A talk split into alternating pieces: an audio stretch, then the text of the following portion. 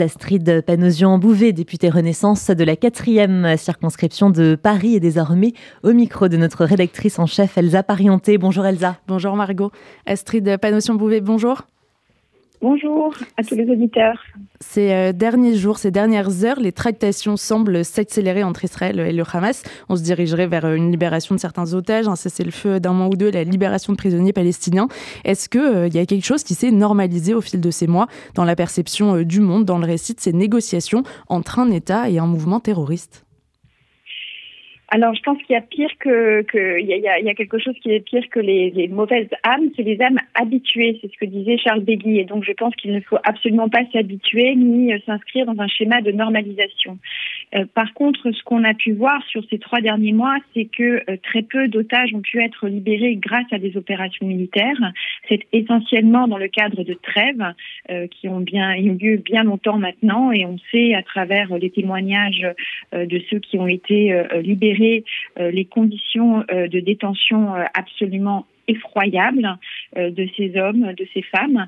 Et donc, je pense que on est en train de tirer les enseignements et non pas de demander un cessez-le-feu, mais une trêve, que ce soit la communauté internationale et, également les, les partis en présence.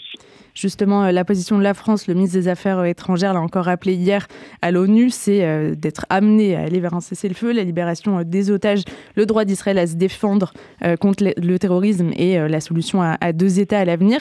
Est-ce que cette position, qui est vraisemblablement, enfin sensiblement, pardon, la même depuis plusieurs mois, depuis plusieurs années en réalité, elle a encore une portée aujourd'hui concrète au Proche-Orient? Je pense qu'il faut d'abord se, se, focaliser sur l'immédiat. Moi, j'ai euh, accompagné euh, le ministre des Armées euh, en début de semaine en Israël pour un temps de rencontre avec les otages, au forum également des, familles, tandis que lui a poursuivi ses pourparlers avec et le Premier ministre et son homologue de la défense israélien et d'autres membres du cabinet.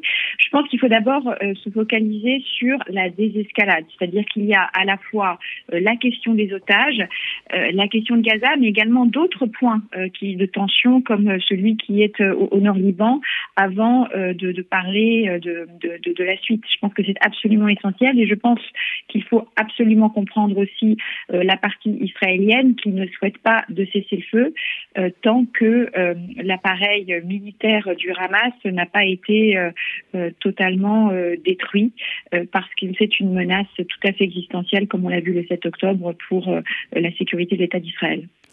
Et pourtant, euh, le, jour d'après, il est euh, évoqué quand même assez vite euh, en ce moment dans les, les négociations à l'international. Est-ce que vous, vous voyez avec qui cette question, elle peut être traitée concrètement au Proche-Orient? Et est-ce que les pays, les États-Unis, notamment la France, se penchent aujourd'hui sur les termes de la solution à deux États très concrètement? La solution à deux États, il faut deux parties. Euh, on l'a bien vu, il faut deux parties euh, voulant euh, amener cette situation. On voit bien que côté d'abord israélien, on avait, il y, a un vrai sujet au niveau du gouvernement israélien. Hein. on a une coalition aujourd'hui menée par Netanyahou et des partis religieux, des partis d'extrême droite qui sont absolument pas dans ce schéma. Donc il faudra à terme, il y a eu des manifestations ce week-end pour amener à de nouvelles élections. Et puis côté palestinien, avec qui il y a l'autorité palestinienne, mais dont on sait qu'elle est euh, aussi euh, euh, discréditée et, affaiblie au sein même de l'opinion publique palestinienne. Donc, mais je pense qu'il faut quand même chercher ce chemin. Mais pour l'instant, il semble très loin. Je pense qu'il faut déjà qu'on on aboutisse à une trêve, juste à une trêve. Et une trêve, ce n'est pas un cessez-le-feu.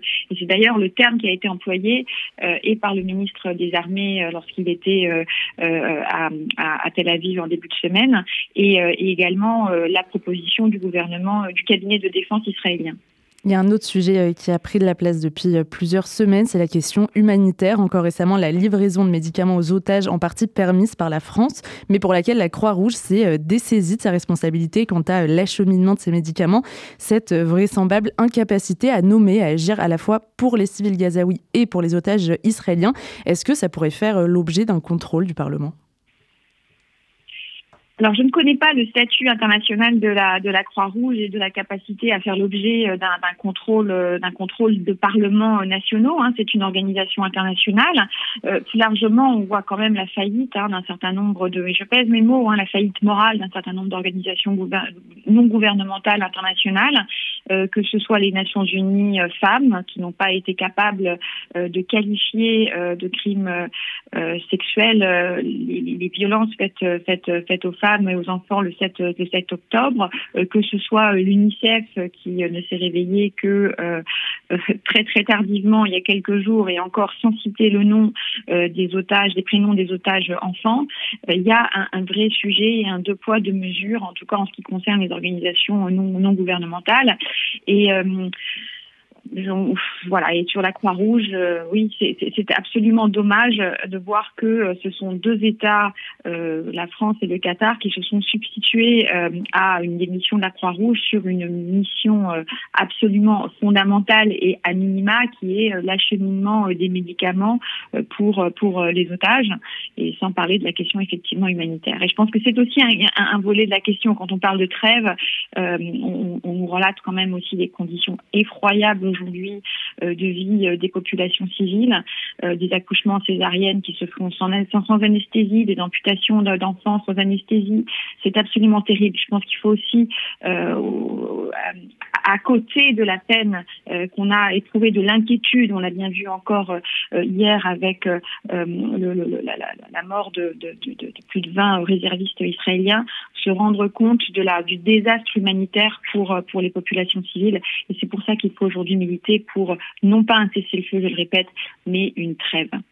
On va revenir euh, en France avec Mathilde Panot, présidente du groupe La France Insoumise à l'Assemblée nationale, qui a proposé hier que l'hommage national du 7 février soit aussi euh, pour, je cite, les victimes des crimes de guerre de Netanyahou. Il y a eu aussi la semaine dernière Daniel Obono qui finissait sa question gouvernement accusant Israël de génocide par euh, plus jamais ça. Ercilia Soudé qui a reçu le collectif juif antisioniste Tzedek à l'Assemblée. Elles sont députées de la nation comme vous, Astrid Panossion-Bouvet. Est-ce qu'il y a des outils aujourd'hui autres que les mots pour mettre un terme à cette inversion euh, accusatoire alors il y a euh, quand même en démocratie une unité parlementaire. Hein. Je pense que c'est quand même des choses qu'il faut euh, qu'il faut préserver. Il y a après des outils au sein de, de, de l'Assemblée nationale. Je sais que Constance Le Grip, euh, ma collègue présidente du groupe d'amitié, non le, président du, du, groupe d'études sur l'antisémitisme. Je sais aussi que mon collègue Mathieu Lefebvre, président du groupe d'amitié France-Israël, tente de se démener pour justement pouvoir sortir ces personnes de ces groupes, ces, ces groupes d'études, groupes d'amitié euh, moi, je souhaite, euh, si c'est possible, que les familles de victimes euh, qui seront avec nous présentes le 7 février pour rendre hommage aux victimes franco-israéliennes puissent dire qu'elles ne souhaitent pas la présence et de Mathilde Panot et, et, et, de tout député LFI à cette commémoration. parce que je me rappelle de ce communiqué de presse le 7 octobre au soir de LFI qui ne mentionnait pas euh, qui ne qualifiait pas les massacres du 7 octobre, euh, qui euh, qualifiait voilà ce qui s'était passé d'actes de résistance, c'est quelque chose d'absolument terrible. Et ne pas pouvoir nommer les mots, c'est aussi rajouter et de la peine aux victimes et de malheur au monde. Donc j'espère que les familles des victimes diront à Mathilde Panot et à ses affidés qu'ils n'ont pas leur place lors de cette commémoration. On n'a pas besoin de larmes de crocodile. Pour finir, Astrid Panossion-Bouvet, est-ce que vous craignez en France l'aspect routine de guerre, l'oubli des victimes quelque part, euh, comme peut-être pour euh, l'Ukraine, pour l'Arménie, comme les opposants au régime iranien? Oui, je, le, je, le, crains. Je le crains et euh, c'est pas simplement une routine de guerre, mais c'est peut-être aussi fermer les yeux sur les tensions croissantes euh, internationales hein, qui ont un impact aussi sur la vie quotidienne de nos concitoyens. Je le crains pour des raisons morales, parce que euh, euh, ce qui se passe même en Iran, le, drame, le drame aujourd'hui des populations civiles iraniennes est extrêmement courageuse. en Ukraine, on va bientôt célébrer le deuxième anniversaire. le 7 octobre, ça fait maintenant trois mois. Euh, et, ce qui se passe à Gaza tous les jours, on s'habitue. Euh, mais c'est aussi, euh, je pense, peut-être fermer les yeux sur cette nouvelle configuration mondiale qui entre la Chine, la Russie Russie, l'Iran, la, Turquie sont quand même dans une rengaine contre l'Occident et contre l'Europe en particulier. Ce sont des choses qui doivent nous faire changer également de regard sur, sur, sur les, les dangers internationaux que nous encourons tous aujourd'hui. Merci beaucoup Astrid Panossian-Bouvet, députée Renaissance de la 4e circonscription de Paris, d'avoir été notre invitée ce matin sur RCJ. Merci à vous et bonne journée.